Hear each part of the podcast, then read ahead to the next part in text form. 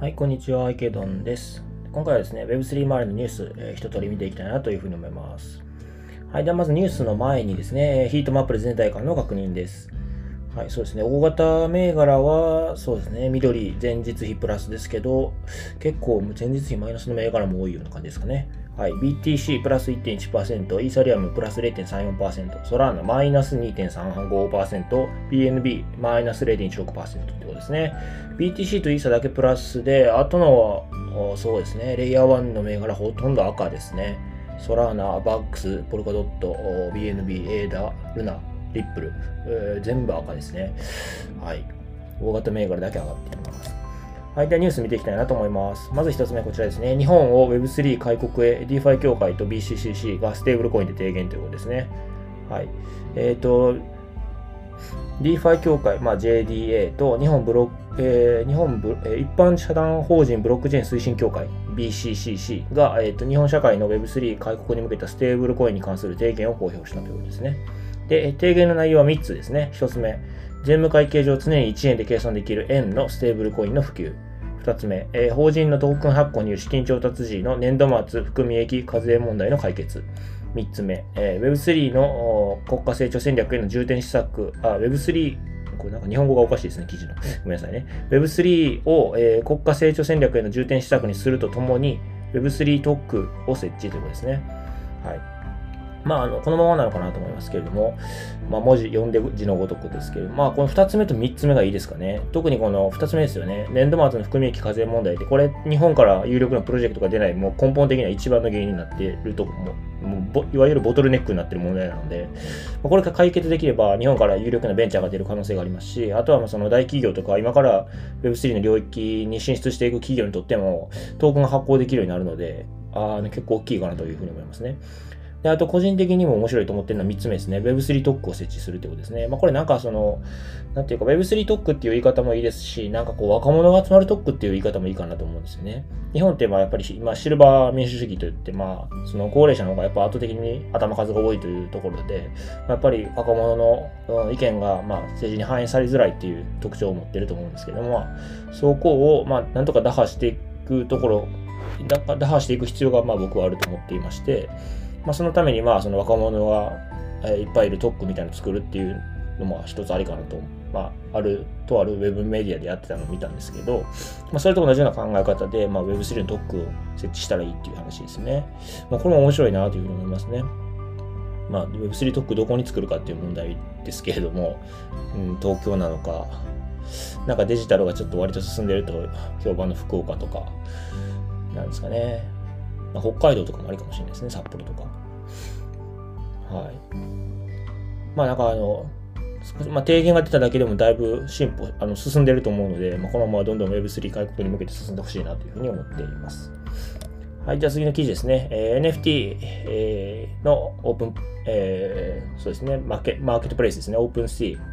えー、ソラーナ決済を導入ということですね。こちら公式の発表ではありませんが、まあ、あの、エンジニアの方が多分コードとかを読んで確認したんですかね。あとは実際にこう、あの、ウォレえーと、インターフェースのとこ、どんな表示が出てるかっていうことを調べたみたいですね。で、ソラーナが加わってるみたいだということですね。はい。で、まあ、ファントムを、まあ、接続、導入したことも、まあ、指摘されているが、ファントム接続のオプションは通常のインターフェースにはまだなくということですね。だから多分次のアップデートで多分ファントムウォレット接続できるんじゃないですかね、多分。はい。まあでもソラーナに対応するっていうのはなんかこう自然な流れな気がしますよね。あの、多分ビットコイン、イーサリアムと来て、今多分ソラーナが結構来てると思うんですよね。まあそれはなんでかというと、ソラーナ上のアプリケーションが結構充実してるからなんですよね。まあゲーム、まあステップンとか、まあスタートラスとか、まあジェノペッツとかいっぱいありますけど、まあゲームが結構、あの、優れてるっていうところと、あとソラーナの NFT ですね、マジックエデンですかね。えー、マーケットプレイスも結構いっぱい NFT 売ってますし、まあ、結構普及してきてる感も、取引高もまあまああるので、普及してきてる感もありますし、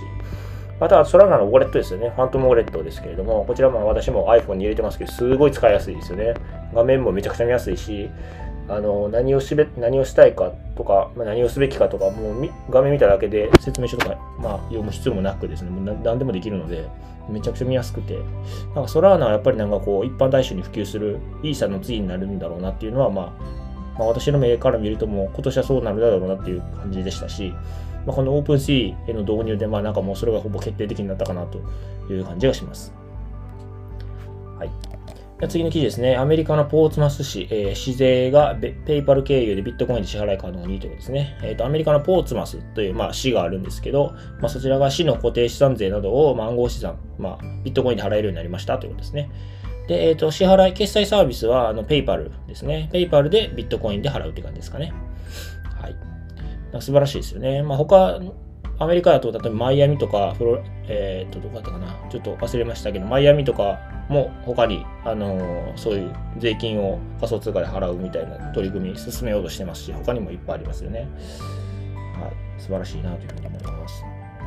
はい、次ですね。えっ、ー、と、仮想通貨取引所、国内の仮想通貨取引所、リキッドですね。4月から FTX ジャパンに社名変更ということですね。まあ、リキッド FTX に買収されていましたので、まあ、それで、まあ、ブランドっていうか、まあ、看板の立て替え、あの、掛け替えというかですね、そういうところかと思いますね。リキッド by FTX になるようですね。で、それとは別にですね、また FTX ジャパン株式会社による新サービス FTX ジャパンも近日中に公開することを明らかにしたということで、まあ、私個人としてはこの FTX ジャパンに非常に期待しております。はい。まあ、あの、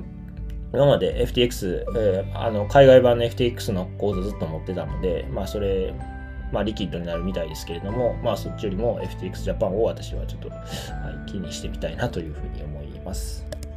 はい、次ですね、えー、アバランチが、え、100億円超の、まあ、クリエイターファンドを、まあ、創生しましたということですね。はい。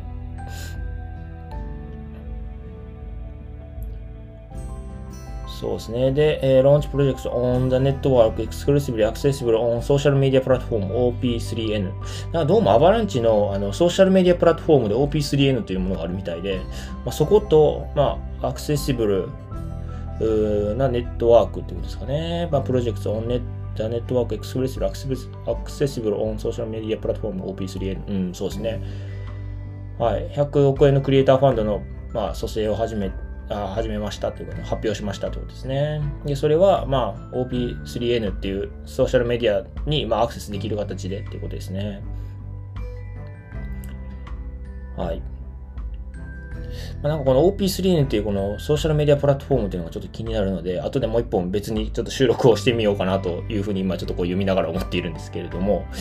そうですね、まあ、アバランチはこういう100何十億円のあのファンドを蘇生したっていうことが面白いなっていうことと、まあ、アワランチ上にそういうソーシャルメディアプラットフォームがあるんだっていうことがちょっと私にとって面白かったですね、読んでて。はい。そうですね。グライムスっていうのはシンガーの方なんですかね。あの歌手の方なんですかね。うん、The singer who previously sold $6 million worth of NFTs plans to create an inter intergalactic children's metaverse book which she hopes can follow in the uh, footsteps of Grand Studio. ジブリ。ジブリファン My Neighbor Totoro あ、隣のトトロああ、なるほどなるほど。うん、なんかシンガーの方がまあ、インターギャラクティック・チルドレンズ・メタバースブック。メタバースブックを作ろうとしてるんですかね。ちょっとこの辺がもうちょっと細かくプロジェクトの内容を見てみないとわからない部分はあるんですけれども、そうですね。金曜日にバルセロナで行われているアバランチサミットで発表されたみたいですね。